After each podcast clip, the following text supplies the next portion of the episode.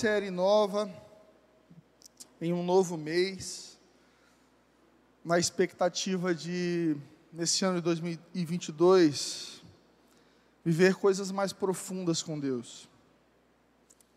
Nós viramos o ano e Deus havia me dado uma palavra sobre transição. Transição para um diferente lugar, para um lugar novo, porque é isso que significa transição, passagem, né? Mudança de estado, de lugar ou de condição. E durante todos esses primeiros meses do ano, Deus tem falado comigo profundamente sobre maturidade, sobre uma fé madura, uma fé que transcende o estado emocional. Que a gente se emociona com Deus. É bom, Deus é bom. A Bíblia diz que Deus é bom. E tudo que há em Deus é bom. Deus é bom e a sua misericórdia dura para sempre. É uma característica do caráter de Deus a bondade.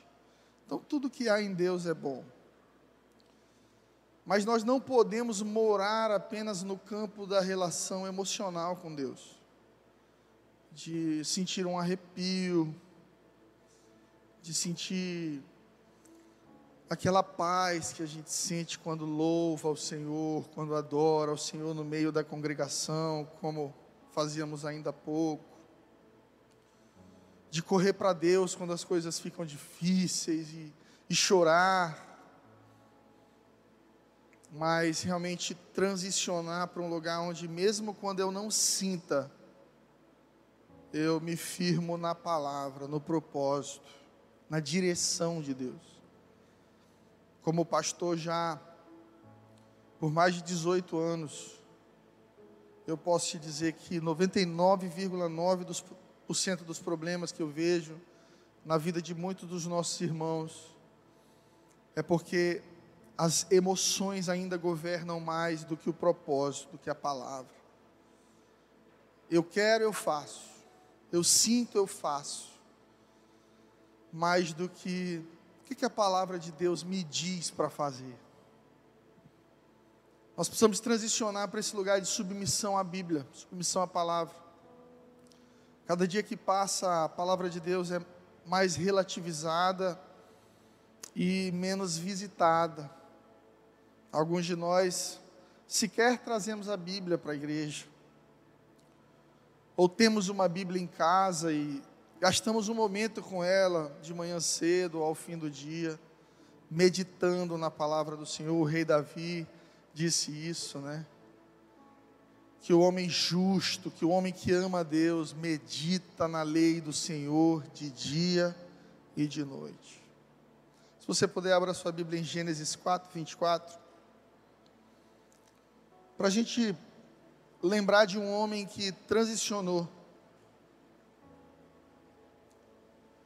e que viveu uma transição exterior porque já havia vivido uma interior, Enoque.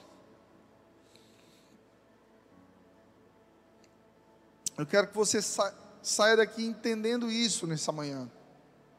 Que é impossível andar com Deus e não mudar, não viver uma transição. Gênesis 4, 24. E andou Enoque com Deus e não apareceu mais porque Deus o tomou para si. Enoque andou com Deus e sumiu. Cadê Enoque? Ninguém sabe.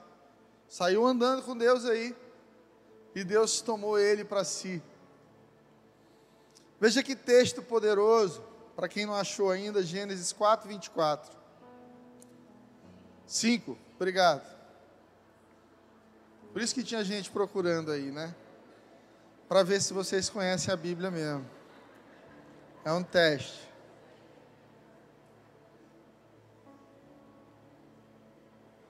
Enoque andou com Deus e não apareceu mais, porque Deus o tomou para si. Imagina que alguém falasse isso de você. E Maria andou com Deus e sumiu porque Deus a tomou para si. É isso que acontece quando a gente anda com Deus, a gente some e Ele aparece como protagonista na história da nossa vida. Há um texto bíblico que diz: Cristo em mim, a esperança da glória. João Batista dizia que eu diminua e ele cresça. Eu começo a entender que o objetivo da vida cristã é viver essa transição onde eu diminuo, onde o Fred é, é escondido, para que Deus possa aparecer na vida do Fred. Andar com Deus vai fazer você sumir, meu irmão, minha irmã, e vai fazer Deus ser o ator, o agente principal na história da tua vida, vai transformar você num instrumento de Deus. Foi o que aconteceu com Enoque. Imagina que Deus andava diariamente com Enoque. Porque esse sempre foi o projeto de Deus com o ser humano, desde o jardim do Éden. Quando a Bíblia diz que Deus ia visitar Adão e Eva toda a viração do dia, de tardinha. Toda de todo dia de tardinha, fim de tarde, Deus aparecia naquele jardim para conversar. Porque nós servimos a um Deus relacional. Adão e Eva pecaram, saíram do jardim, mas Deus continua insistindo em se relacionar. Noé, Abraão, Isaac, Jacó, tantos outros personagens bíblicos. E que você lembre disso, que não, muitas vezes não foram eles que buscaram a Deus, mas Deus que foi ao encontro deles. Porque Deus sempre dá esse primeiro passo de encontro a nós. Se você veio aqui nessa manhã, pastor, eu preciso tanto encontrar com Deus. Eu quero te dizer que mais do que você o deseja, Deus te deseja por toda a eternidade. É por causa disso que ele enviou o seu único filho, Jesus, para morrer numa cruz por você e ser uma ponte de conexão com Deus novamente. Porque o pecado quebra essa conexão com Deus, mas o sacrifício de Jesus abre essa porta mais uma vez para as nossas vidas, você precisa só cruzar a ponte para o outro lado. Dar um passo em direção a esse compromisso de transicionar, para que você não seja a sua velha versão, porque as coisas velhas se passaram e tudo se fez novo. Você precisa transicionar para uma vida nova para uma mentalidade nova, onde quem te guia não são as tuas antigas experiências, os traumas, as dores, o medo, não. Agora você é nova criatura, forjada e formada no caráter de Cristo. Você pode sim caminhar em direção à terra da promessa de Deus para a sua vida. Na certeza de que como Caleb e Josué disseram: se o Senhor nos entregou essa terra, ela já é nossa. Muitos dos espias diziam: olha, tem gigantes, tem desafios. Deus falou que entregou para a gente a terra prometida, mas a gente chegou lá, tem um monte de coisa para resolver, porque Deus é professor. Deus te entrega a promessa, como quem entrega um quebra-cabeça, um Lego, você tem que montar. Você tem que entender.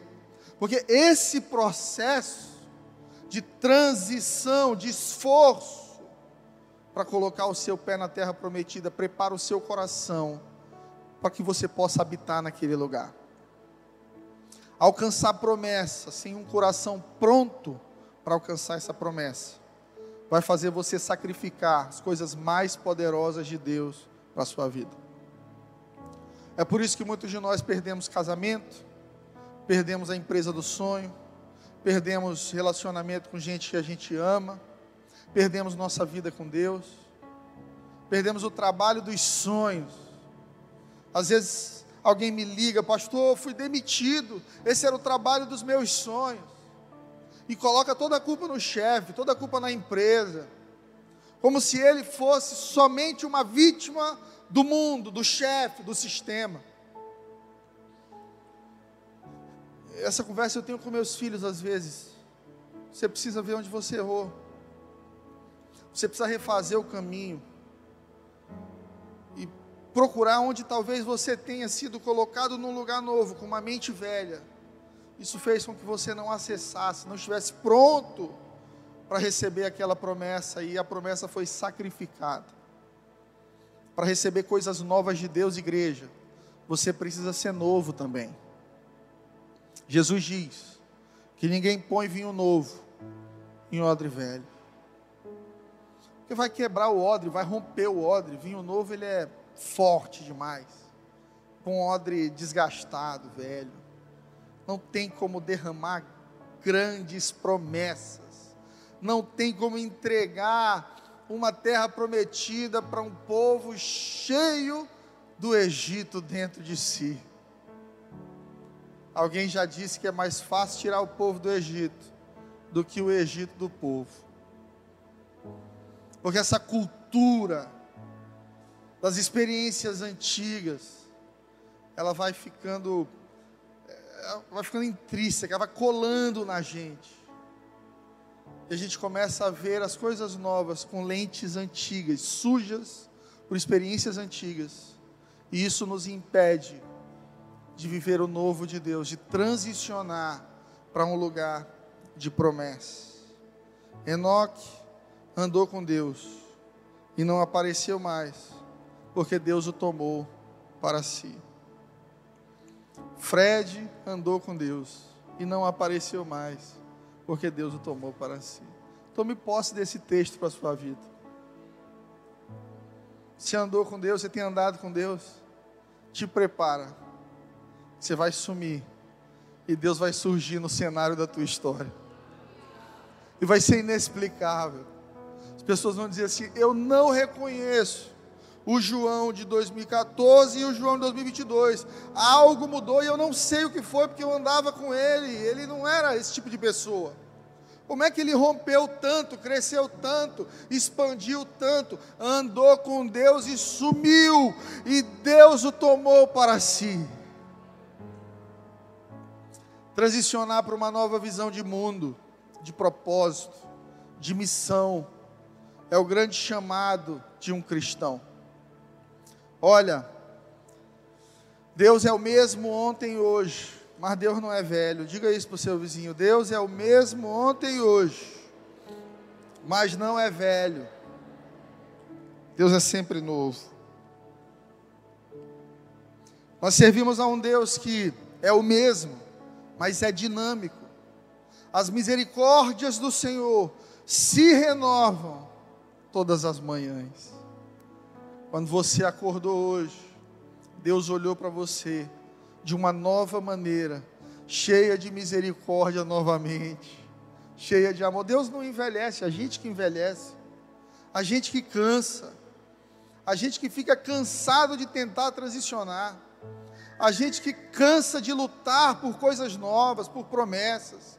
Tem gente que diz para mim, pastor, eu cansei. Eu acho que, eu acho que é isso mesmo. Eu estou entregando os pontos, lavando as redes. Eu estou desistindo de sonhar, porque já são tantos anos vivendo a mesma coisa. Eu, eu quero te desafiar durante esse mês com essa série a permitir que sua mente transicione. Você precisa ver o futuro antes de colocar os seus pés ali e lutar por isso. Por isso que Deus envia espias para verem a terra prometida. Antes de, te entregar algo, Deus sempre vai te mostrar aquilo. Mas tem muita gente que rejeita coisas de Deus. Tem gente que rejeita coisas grandes. Tem gente que rejeita a mudança. Tem gente que idolatra a velhice. Ah, pastor, na minha antiga igreja era assim, a gente orava às três da manhã no culto. Irmão, nessa aqui às três da manhã a gente dorme. Ah, pastor, em 1980 eu fui na cruzada de fulano de tal, o Espírito Santo me tocou, irmão. Todos os domingos nessa igreja o Espírito Santo continua tocando algumas pessoas. Pastor, eu já fui usado por Deus.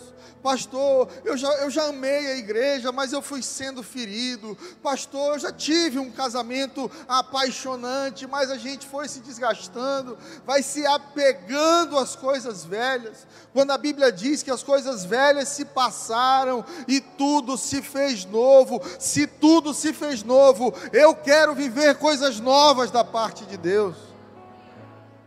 Você tem autoridade para reclamar novidade da parte de Deus. Se você é um cristão posicionado, entender sua vida como algo precioso, plantado por Deus nessa terra, debaixo de uma missão. Você tem uma missão. Uma missão maior do que criar seus filhos, uma missão maior do que pagar suas contas, uma missão maior do que realizar seus sonhos. Sua missão é manifestar o céu na terra, é atrair a glória de Deus em todos os ambientes que te forem abertos.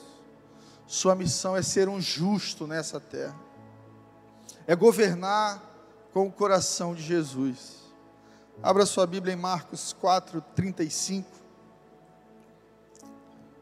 Jesus aqui vai fazer uma transição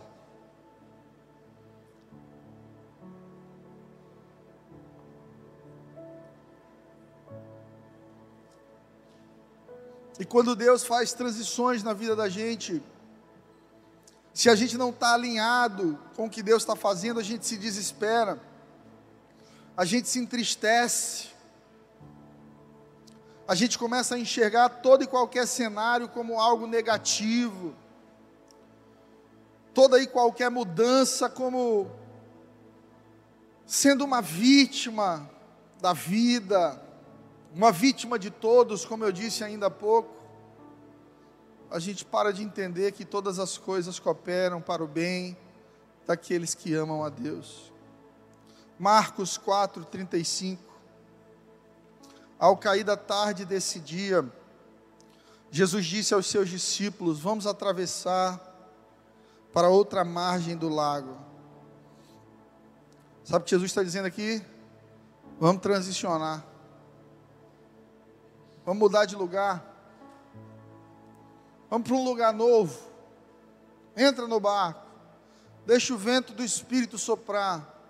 Vamos mudar. Existem coisas que Deus não vai fazer na sua vida enquanto você não se mover. Ei, ouça isso. Existem recompensas, milagres, vitórias que estão te esperando do outro lado. Existem coisas poderosas que Deus quer fazer na sua vida que estão te esperando do outro lado. Você precisa se mover, você precisa entrar no barco e sair. Só que tem muita gente que acha que o barco de Deus não sofre tempestades. Isso é infantil. Jesus entrou no barco.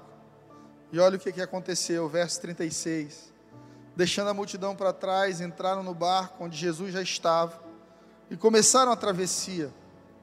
Embora outros barcos os seguissem, mas logo se levantou um tão grande temporal, com vendaval e ondas arrebentando contra o barco, que este já estava cheio d'água. Irmão, Jesus estava no barco e o barco estava sacudindo a ponto de estar cheio de água. E você aí achando que por ser crente, sua vida tem que ser uma maravilha. Achando que por ir à igreja você não poderia enfrentar problemas. Um dia uma criança muito inteligente do nosso kids, se eu não me engano, 11, 12 anos de idade, me perguntou: "Pastor, se Deus existe, por que, que as pessoas sofrem?"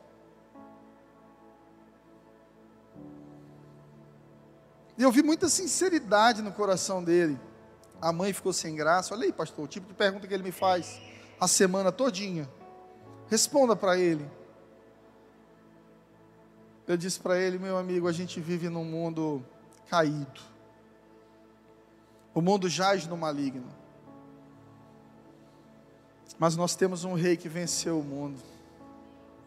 Ele disse: No mundo tereis aflições, mas tenha bom ânimo porque eu venci o mundo. Entenda, você vai entrar no barco do propósito de Deus para a sua vida. Você vai ter que transicionar. Haverão ondas, vento, resistência. Mas você precisa confiar que aquele que te colocou no barco já venceu esse mar. Aquele que te colocou no barco tem autoridade sobre a água, sobre o vento, sobre todas as coisas. E permite que as tempestades da vida forjem a nossa fé. Porque é isso que Jesus vai cobrar dos discípulos agora. Verso 38. Jesus dormia deitado na popa, queridos o barco cheio de água, o povo desesperado, Jesus está dormindo com a cabeça numa almofada. Inquietos, acordaram-no gritando: Mestre, não te preocupa que estejamos quase a morrer. Jesus se levanta, repreende o vento e diz para o mar: Te aquieta. O vento para e o mar se acalma. E Jesus diz: Por que estavam com tanto medo? Vocês ainda não têm fé? Vocês ainda não entenderam que caminhar comigo não é ausência de conflito, mas é ter a minha presença dentro dos teus conflitos? Se ainda não entendeu que viver comigo não é evitar o deserto, criar um atalho para não viver desertos, não, mas atravessar o deserto com coluna de fogo e nuvem de glória te guardando em todo o tempo. Irmão, transição é um lugar desconfortável. A transição é um lugar desconfortável. Experimente mudar de casa. Experimente se mudar, para você saber o quão desconfortável é transicionar para um novo lugar. Você descobre que você tinha mais do que você precisava. É tanta velharia que a gente guarda. Quando Deus te chama para uma transição, Deus está te chamando para deixar as coisas velhas para trás e seguir livre, leve para um lugar novo que Ele tem para você. Mas tem gente que é acumulador espiritual. Já viu gente que tem essa doença psiquiátrica? Acumulador. Uma vez assistindo uma série sobre acumuladores, os caras entraram na casa de uma senhora eles não conseguiam se mover de tanta coisa no chão. Ela tinha 427 gatos em casa, porque todo gato na rua ela levava para casa. Tudo sujo, tudo imundo. Assim está o coração de muita gente. Deus está te desafiando para atravessar o mar e seguir adiante no teu chamado, na tua missão, naquilo que Ele te chamou para viver, e você está apegado preso numa estação, acumulando mágoas, acumulando traumas, acumulando sujeira, vivendo doente, com medo, achando que porque o mar está revolto é, e Deus está dormindo, você vai morrer. Jesus disse: Vocês não têm fé, não? Você não entendeu que Deus está no barco? que o nosso guarda não dorme nem descansa, o guarda de Israel. Deus está de olho em nós 24 horas por dia. E nada pode abortar o projeto de Deus para a sua vida, só você mesmo, com falta de fé. Eu penso muito nessa, nesse episódio da vida de Jesus, de quem está vivendo uma passagem atravessando de um lugar para o outro. Toda travessia traz desconforto, resistência, perseguição. Experimenta crescer, prosperar para você ver. Tanto de gente que vai te olhar vai deixar de ser seu amigo. Vai dizer que você mudou. Vai dizer que você é riquinho, que agora você só quer andar com gente grande, isso e aquilo. Experimenta. Experimenta subir de nível. Experimenta sair da zona da mediocridade, entrar no barco de Jesus para a sua vida e entender quem você é e viver uma missão. Quem não entendeu quem é, vai sair do barco e vai te julgar por ter entrado nele. Mas Deus não te chamou para agradar os homens, Deus te chamou para agradar a Ele. E à medida que você agrada a Deus, os homens serão abençoados pelo seu posicionamento. Queridos, eu não tinha o menor apreço por Teresina. Eu não, eu não conhecia o Piauí e o que eu conhecia do Piauí era muito pequeno. Essa visão que o povo do Sul tem a respeito de nós. E Deus colocou uma paixão nesse estado, por esse estado no meu coração. Sabe o que aconteceu? 99,9% dos meus amigos deixaram de lado. Tá doido? Minha família. Nós não temos parentes lá. O que você vai fazer lá? Tá tudo tão bom aqui. Mas quando você recebe uma direção de Jesus, no começo você vai perder, mas no final você vai ganhar tanto. Você vai sobejar, transbordar, inclusive sobre aqueles que não te apoiaram. Por isso você precisa ter certeza e convicção do que Deus tem para a tua vida, para que você não se mova pelo barulho do vento, pelas ondas do mar, mas para que você possa descansar no meio da tempestade. Essa era a diferença de condição emocional entre Jesus e os discípulos, dentro do mesmo barco. Pedro desesperado, Jesus dormindo. O que, que Jesus tinha de tão melhor? Intimidade com Deus. Quem tem intimidade com Deus, descansa no meio da tempestade. Deus quer te dar descanso no meio da transição, querido. É o que eu declaro sobre a tua vida nessa manhã. A transição não vai te matar, você não vai morrer no deserto, você não vai sucumbir a problemas e doenças emocionais, porque o deserto é árido, é solitário. Não, não, não. Você vai caminhar com Deus em todo o tempo, e no dia quente, uma nuvem para te cobrir, e na frieza da noite, uma coluna de fogo, Deus te guardando, te aquecendo, te direcionando. A transição não vai te parar, vai te promover a um lugar glorioso. Abandonar o seu antigo eu é difícil demais. Há um contexto cultural. Amigos que querem que você seja o mesmo. Você não cresça, você não mude. Familiares que querem que você não transicione. Para com isso. Experimenta se converter e contar para os teus amigos da cachaça. Eles vão rir de você. Ah, para com isso, cara. Logo hoje que tem um jogo do Flamengo, a gente comprou aí não sei quantas caixas de cerveja. Ah, para com isso agora, quer ser crente. Não, não faz isso com a tua vida, por favor. Fica aqui com a gente na mediocridade. Olha, meu amigo, eu estou com um projeto, eu vou me mudar de cidade, eu vou abrir uma empresa. Não faz isso, fica aqui com a gente na mediocridade. Olha, amiga, eu quero restaurar meu casamento. Meu marido me machucou muito. É, eu fiquei muito ferida, mas eu vou buscar ele de novo. Eu vou em busca dessa restauração. Não faz isso. Fica aqui comigo na mediocridade. Tem gente querendo ter um casamento abençoado, só anda com divorciado. Tem gente querendo ter uma empresa próspera, só anda com falido. Tem gente querendo ter vida com Deus e só anda com gente que não teme ao Senhor. Você precisa verificar quem está no barco da transição contigo, senão teu barco afunda. Pedro, apesar de vacilante na fé, tinha no barco o próprio Deus. Isso fez com que Pedro chegasse do outro lado. Você quer chegar do outro lado?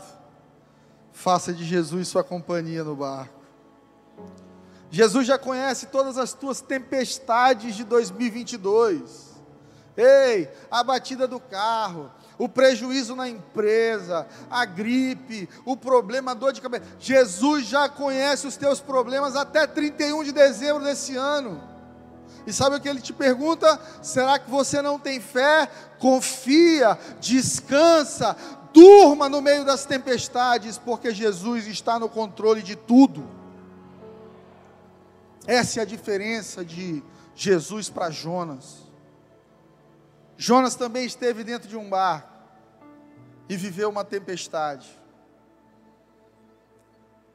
E, e aquela tempestade foi tão sobrenatural que o próprio capitão do barco chama todo mundo e diz assim: Alguém aqui pecou contra Deus, isso aqui não é normal, isso aqui é anormal. O, o capitão espiritualizou a parada, então, peraí, não é só um fenômeno da natureza.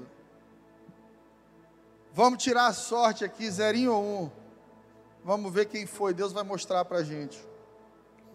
Tirar a sorte caiu justamente sobre o profeta fujão, Jonas. Você sabe por que, que Jonas estava fugindo?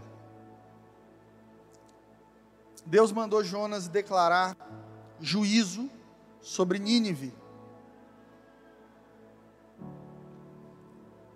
Jonas declarou com gosto, porque a etnia de Jonas, o povo de Jonas, tinha um problema é, étnico com o povo de Nínive.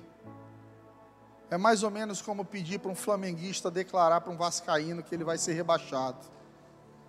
Você declara com gosto. Só que Deus é misericordioso. Aí Deus falou com Jonas assim: volta lá e diz para esse povo que se eles se arrependerem, eu perdoo. Jonas, eu não. Que tipo de profeta você eu? num dia declara juízo, no outro misericórdia. Não, já declarei o juízo, agora o Senhor pode descer a mão sobre o povo.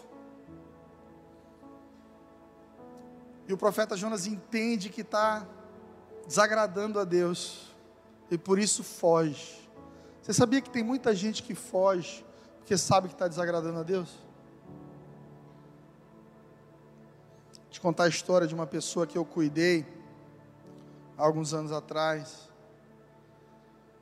Uma menina preciosa, eu e Flávia cuidávamos dela assim com muito carinho.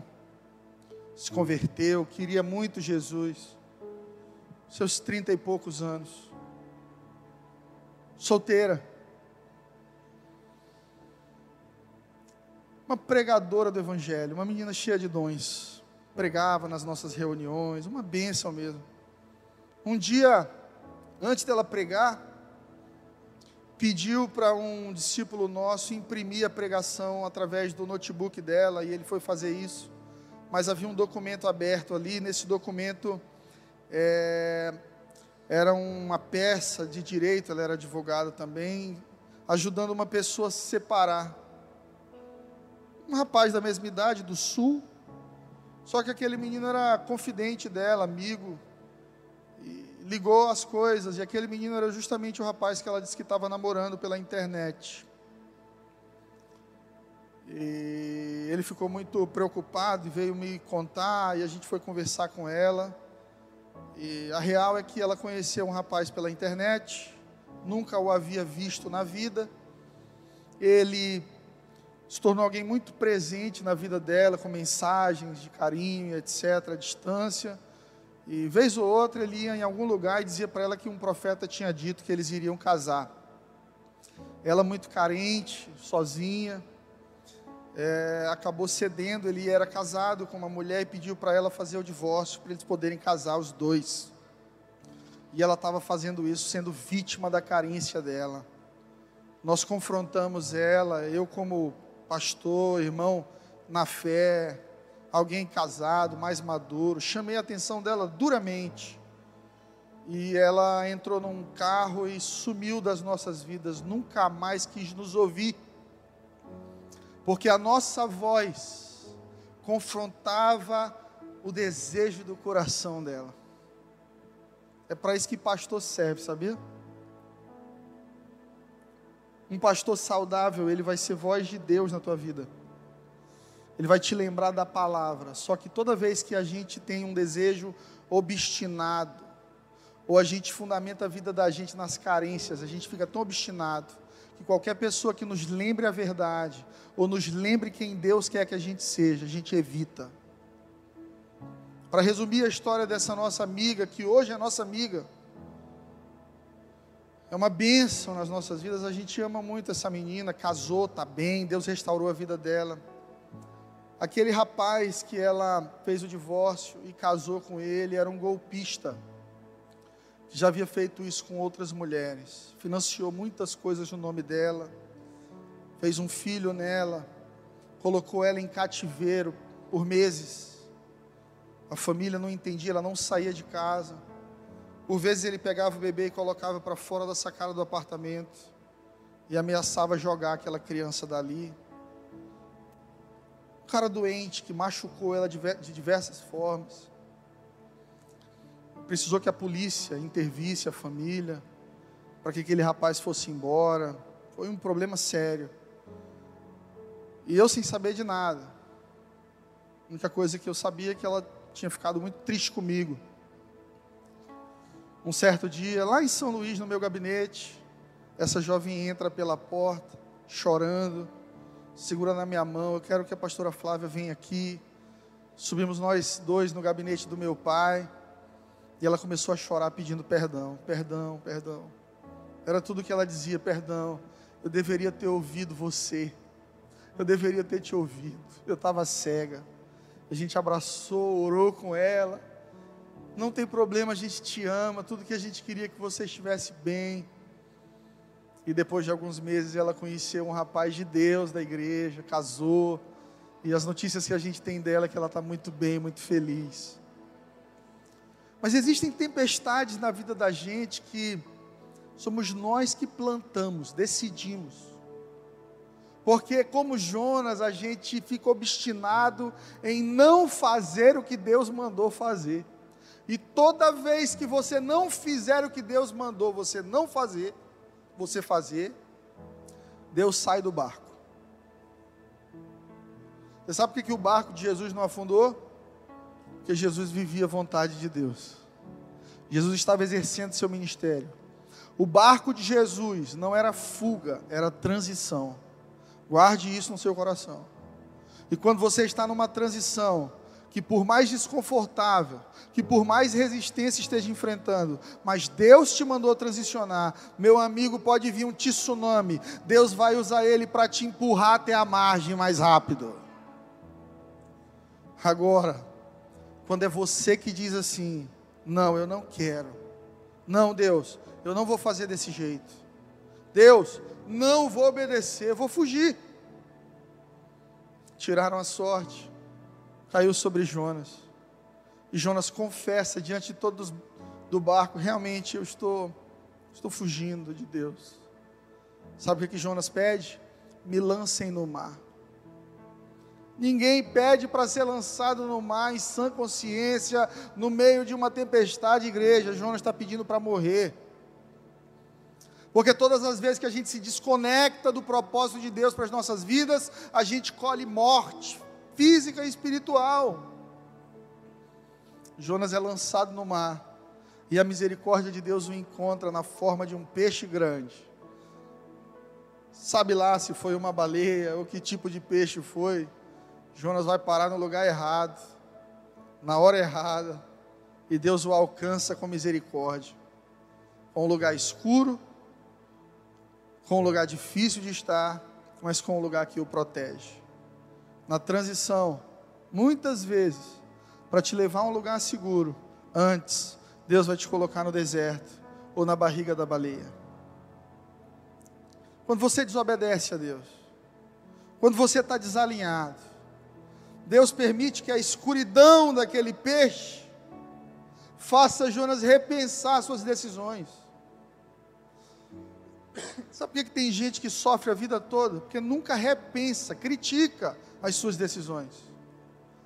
É ignorante, comete o mesmo erro sempre. Comete o mesmo erro sempre. E justifica, eu sou assim mesmo. Esse é o meu jeito de ser. É o crente Gabriela. Eu nasci assim. Você, talvez você não seja desse tempo. Na novela Gabriela. Quem é? Levanta a mão. Você vai revelar sua idade agora. É gente teimosa. Fala para o teu vizinho, Deus humilha o teimoso, mas dá graça ao humilde. Você quer Deus do seu lado? Seja humilde. Quando Deus te disser vai, você vai. Quando Deus te disser fica, você fica. Quando Deus te disser volta, você volta. Quando você é conduzido pela voz de Deus, Ainda que você passe pelo vale da sombra da morte, você não terá medo de nada, porque o Senhor estará contigo. Essa é a realidade bíblica, irmão. Transição não é fácil, transição é difícil, é desconfortável, mas lá na frente há uma terra da promessa para quem honra a Deus durante a transição. Êxodo 12, 41.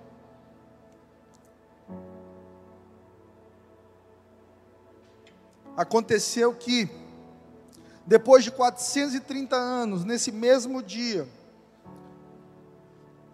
todos os exércitos do Senhor saíram para da terra do Egito.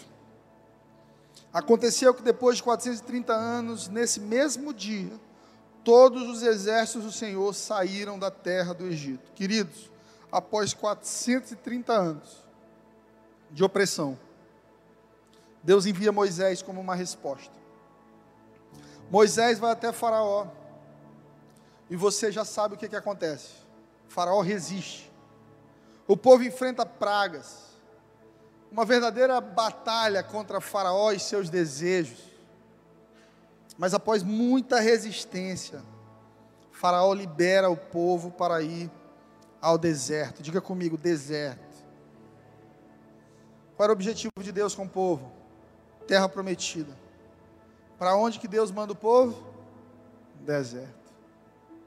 Somente o deserto pode te preparar para alcançar a promessa de Deus para a sua vida. Tem muita gente que vem para a igreja para evitar o deserto. Tem gente que busca Deus para encurtar o deserto. Senhor, diminui o deserto. Oh Deus, como eu não queria estar passando por isso, irmão. Um verdadeiro cristão, ele para de perguntar por que Deus, e ele pergunta para que Deus. O que o Senhor quer fazer comigo no meio desse turbilhão? Por que, que o Senhor me colocou no deserto? Qual é o propósito do Senhor comigo aqui no centro desse furacão?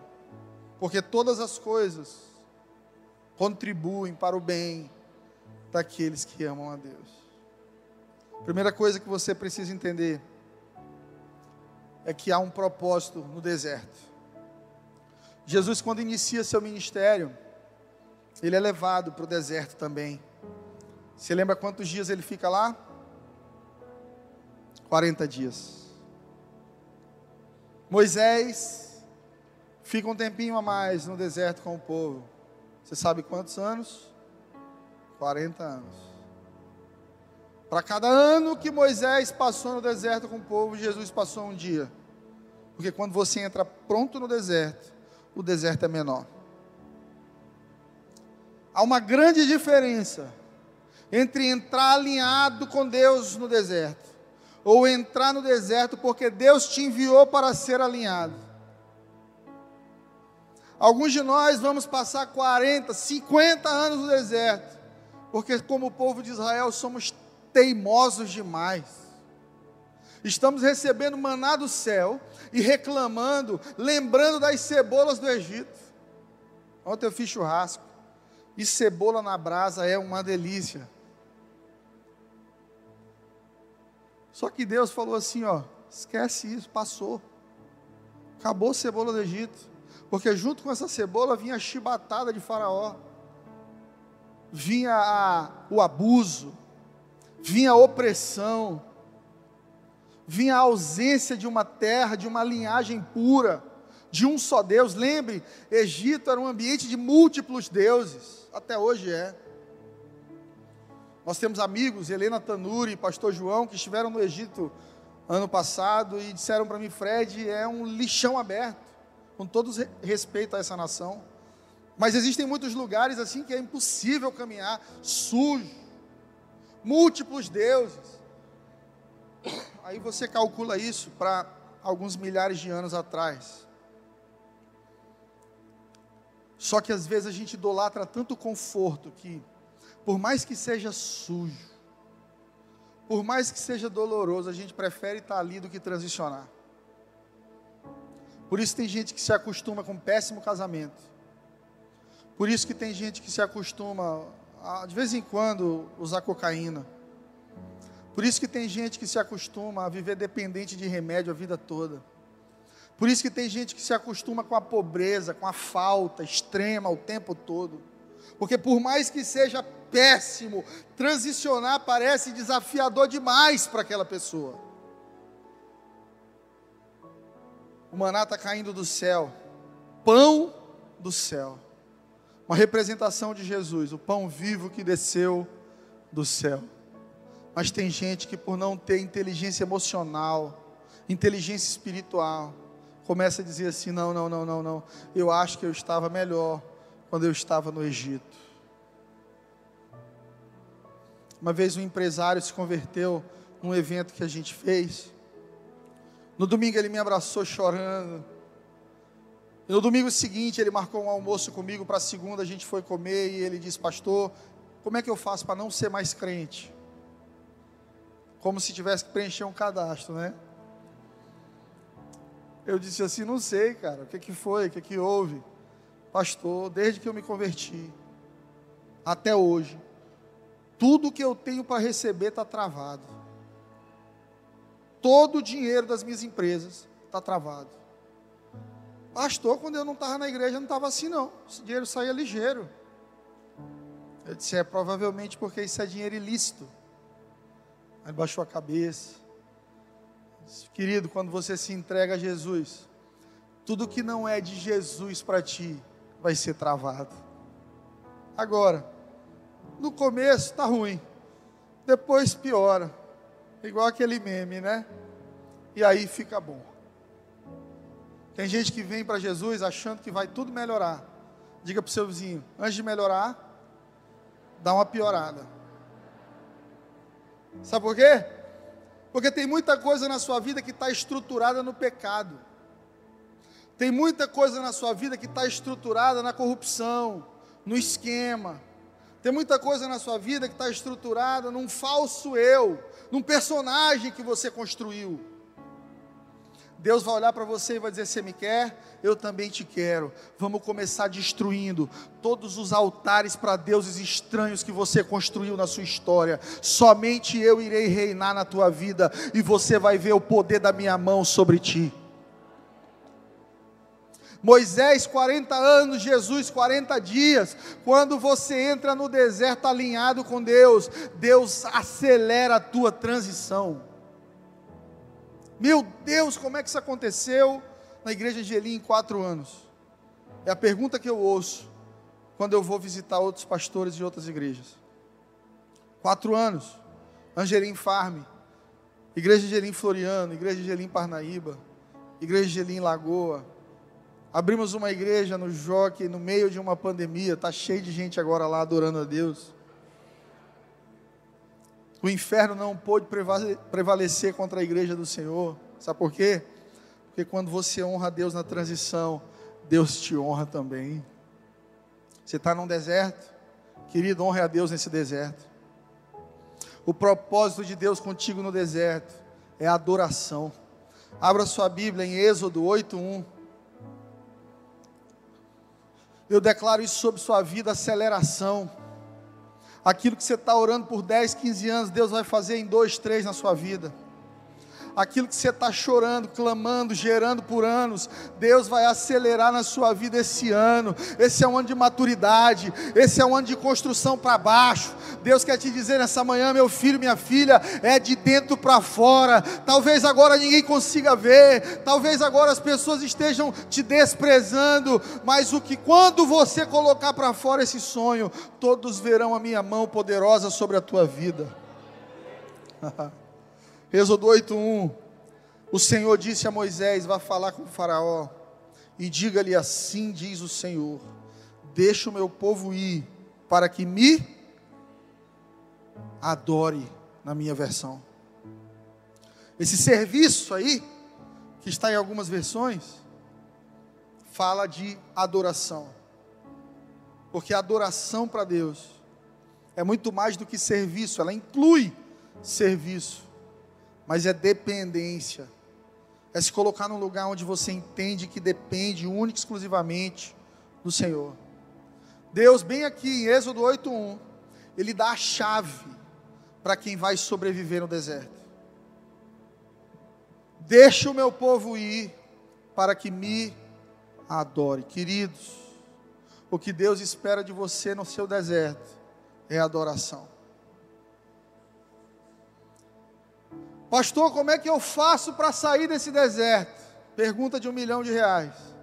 Te respondo agora: adore. Seja grato. Pare de ser murmurento, mimizento. Está cheio de crente mimimi dentro das igrejas. Se você gosta de mimimi, compra um gato gago para você.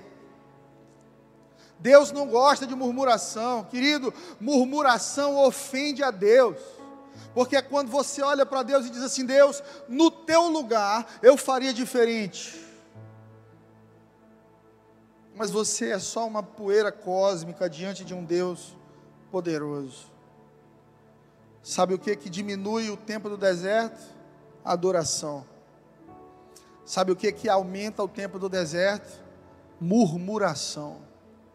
Você conhece alguém reclamão, azedo,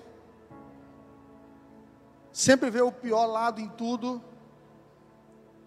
está sempre reclamando de alguma coisa, vai jantar no melhor restaurante de Teresina, aí a, a comida está uma delícia, diz assim, não, mas esse suplá está feio, viu? Podia ser mais bonito esse copo também. Ah, estou achando um pouco quente essa mesa aqui. É, compra um carro novo, semi-novo, não consegue celebrar. Não, amor, um dia a gente vai comprar um zero quilômetro. Sempre com a expectativa num futuro, mas não consegue celebrar o presente. Foi isso que fez com que muitas pessoas morressem no deserto. Elas estavam com tanta expectativa na terra prometida, que não entenderam que a verdadeira promessa caminhava com eles no deserto. Moisés entendeu isso. Moisés entendeu isso. Quando Deus diz assim: Moisés, vai lá, vai com o povo. Vou mandar um anjo para guardar vocês, não tenham medo. Vai um anjo com vocês, mas eu não vou não, porque é um povo de dura cerviz, é um povo teimoso. Eu tenho medo de consumir esse povo. Gente, preste atenção comigo. Deus está dizendo assim, ó, Moisés, eu vou dar promessa para vocês, mas eu não vou. Vocês querem bênção? Então eu vou abençoar vocês, mas eu não vou não. O que que muita gente diria? Beleza, Deus. Obrigado. Foi bom caminhar contigo até aqui. Que bom que agora eu vou receber minha promessa. Porque tem gente que está idolatrando a promessa e desonrando o Deus das bênçãos. Tem gente que só quer a bênção, não quer o Deus da bênção. Mas a verdadeira bênção é ter Deus como Pai. Tem gente que procura Deus como se Deus fosse o gênio da lâmpada, como se Deus fosse qualquer outro desses deuses aí que os seres humanos inventam, onde você faz um sacrifíciozinho e ele te dá uma bênção, onde você tem três pedidos que possam mudar a sua vida. Deus não é isso, gente. Lembre, Deus é relacional. Deus olha para você como filha, para você como filho, e Ele te diz: Eu posso sim te dar muitas coisas, mas das coisas mais preciosas que eu posso te dar, uma delas sou eu mesmo, eu sou seu. Cantares diz: O meu amado é meu, eu sou do meu amado e o meu amado é meu. Esse é o melhor presente que você pode ter. Moisés não idolatrava a terra prometida. Moisés olha para Deus, eu acho que Deus se emocionou nesse momento. Ele diz assim: Senhor, não me faça sair desse lugar se a tua presença não for comigo. Deus esquece terra prometida. Não existe terra prometida sem a tua presença, Deus. Não, eu vou ficar aqui mesmo. Porque onde o Senhor estiver, a minha promessa está comigo. E para mim esse é o ponto chave de uma transição. Muitos de nós queremos transicionar para uma vida melhor, mais confortável. Muitos de nós queremos transicionar para uma vida saudável quando enfrentamos doenças.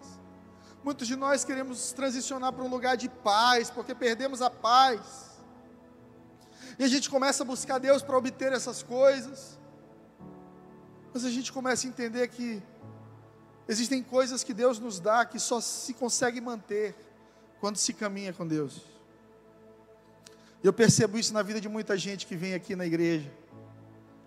Às vezes está enfrentando um problema sério, uma tragédia, uma depressão, um diagnóstico médico.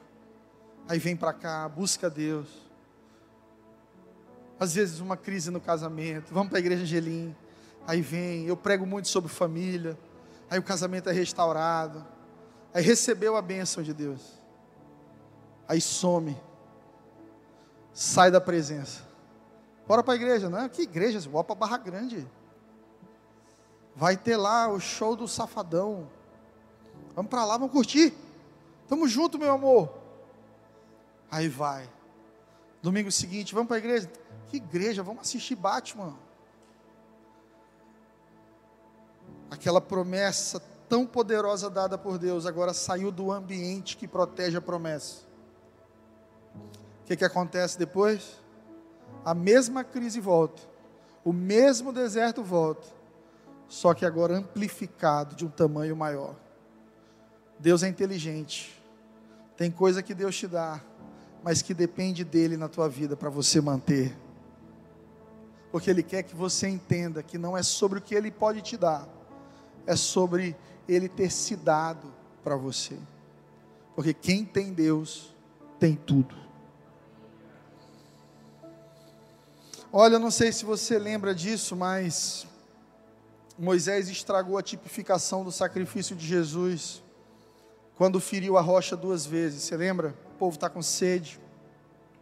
E na primeira vez, Deus diz para ele assim: pega o cajado e fere a rocha. Moisés faz isso, jorra água, e ali há um significado profético que aponta para o que Jesus faria por nós. Você lembra que o lado de Jesus foi furado com uma lança? O que é que fluiu? Água. Assim como havia fluído da rocha. Porque Jesus é a rocha da nossa salvação. Só que Jesus não foi crucificado duas vezes, igreja. E na segunda vez que Deus vai fazer esse milagre de sair água da rocha, Deus diz para Moisés: toca na rocha. Eu estou terminando. Fala para o teu vizinho, toca na rocha. O que, que Moisés fez? Só quem lê Bíblia sabe. Moisés tocou na rocha, igreja. Moisés bateu na rocha. Sabe por quê? Porque a gente acha que tem coisa que deu certo ano passado, vai continuar dando certo esse ano. A gente acha que o que Deus fez da última vez é padrão para o que Deus vai fazer agora. A gente começa a viver um ciclo de repetição, achando que Deus tem fórmula mágica para a vida dar certo. Não. Deus tem direção diária para a sua vida. Às vezes o que você fez ano passado não serve mais para esse ano, porque Deus quer que você esteja na presença dEle para ouvir um novo comando. Moisés bate na rocha. Quando Moisés bate na rocha, Deus o repreende. E eu não sei se você sabe, bem ali, Moisés perde o ticket para entrar na terra da promessa. Moisés, porque fizeste isso? Você vai guiar o povo até a porta, mas você não entra. Irmão, pensa comigo. Como é que deve ser apontar para todo mundo lugar bom e não poder entrar? Sabe o que, que Moisés representa aqui? Líderes que apontam destino, mas não acessam. Você já viu gente que é bom para dar conselho, mas a vida dele é uma desgraça? Ele quer aconselhar todo mundo, ele tem um conselho, a vida dele ele não aplica. Ele fica te dizendo: olha, guarda dinheiro, nós estamos na crise. Tá? Ele é maluco, não guarda nada. Ele fica assim: meu filho, ora, vai para a igreja, mas tu vai comigo domingo? Não, porque vai ter o jogo do Flamengo. Eu tenho que. Já comprei meu ingresso. É o, é o Altos que vai jogar, né? Nós profetizamos aí, pelo menos um 7 a 1 no Flamengo, em nome de Jesus. Para Deus honrar o Piauí.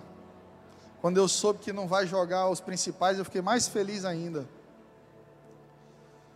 Gente, tem gente que prega sobre família e vive divórcio. Já cansei de cuidar de líder de ministério da família que filho tentou suicídio.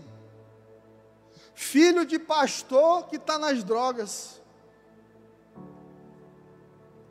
Filho de crente que não quer saber de Jesus. Filhos de pessoas que conheciam o destino, mas não acessaram. Irmão, todos nós aqui, todos nós, sem exceção, sem exceção, vamos entrar no deserto, todos, em algum momento das nossas vidas. O que vai fazer a grande diferença é quem te levou para lá. Quando Jesus é batizado, a palavra de Deus diz assim: então o Espírito de Deus o levou para o deserto. Tem gente que é o Espírito Santo que leva para o deserto. Sabe por quê? Porque quer acelerar a tua transição, quer te fazer maduro, madura, quer puxar tua raiz para baixo. Recentemente na farm, o pastor Júlio me mandou uma foto, uma das árvores que eu mais gostava caiu. E ela era alta, linda, as raízes todas assim. Não dava um metro e meio de raiz. Eu disse, pastor Júlio, pelo amor de Deus, proteja minhas árvores. O que, que houve aí? Pastor, ela era grande para cima, pequena para baixo. Como tem gente assim por aí?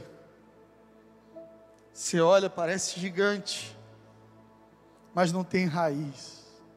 E quando vem as tempestades, cai. Uma vez eu me assustei, porque eu caminhava com um discípulo tudo para ele era fé, tudo para ele era Deus, a boca dele era Deus e milagre. Aí um dia, ele descobriu que o contador dele não pagava DARFs e DARES há cinco anos. E ele estava devendo aí uns 200 mil para a Receita. Sabe o que aconteceu com ele? Depressão, desespero, E a pergunta que eu fiz para ele assim: cadê aquele cara cheio de fé? É a mesma pergunta que Jesus faz no começo dessa minha pregação para os discípulos, quando ele diz assim: Aonde está a vossa fé? Porque fé não é somente um sentimento positivo de acreditar. Não, não. Qualquer um pode acreditar em qualquer coisa. Fé é receber uma revelação de quem Deus é e de que o nosso Deus é ilimitado. Deus pode tudo, Deus pode mudar tudo, Deus pode me livrar de tudo, Deus pode me colocar em qualquer lugar, Ele é onipotente, onisciente, onipresente. Deus pode todas as coisas. Quando eu entendo isso, eu fundamento a minha fé, não num sentimento positivo, positividade, vamos acreditar, pensa nas coisas boas. Isso é coisa de hippie. Não, eu fundamento a minha fé na palavra. Quando eu faço isso, as minhas raízes crescem para baixo. Tempestade vem para todo mundo, para o crente e para o não crente. Mas quando ela vier, eu estarei firmado em Cristo, a rocha da minha salvação. Ei, eu quero declarar algo sobre a tua vida nessa manhã. Você vai chegar na terra prometida. Mas a melhor coisa que a terra prometida vai acontecer na sua vida é que você não chega lá sozinho você não chegará lá sem Deus. Essa era a proposta de Deus para Moisés. Vai, mas vai sem mim. Moisés, não, você é a minha terra prometida, é tudo sobre você, Deus. Eu não quero Ferrari sem Deus, eu não quero casamento sem Deus, eu não quero morar no exterior sem Deus, eu não quero medicina sem Deus, eu não quero sucesso sem Deus. Deus é o meu sucesso.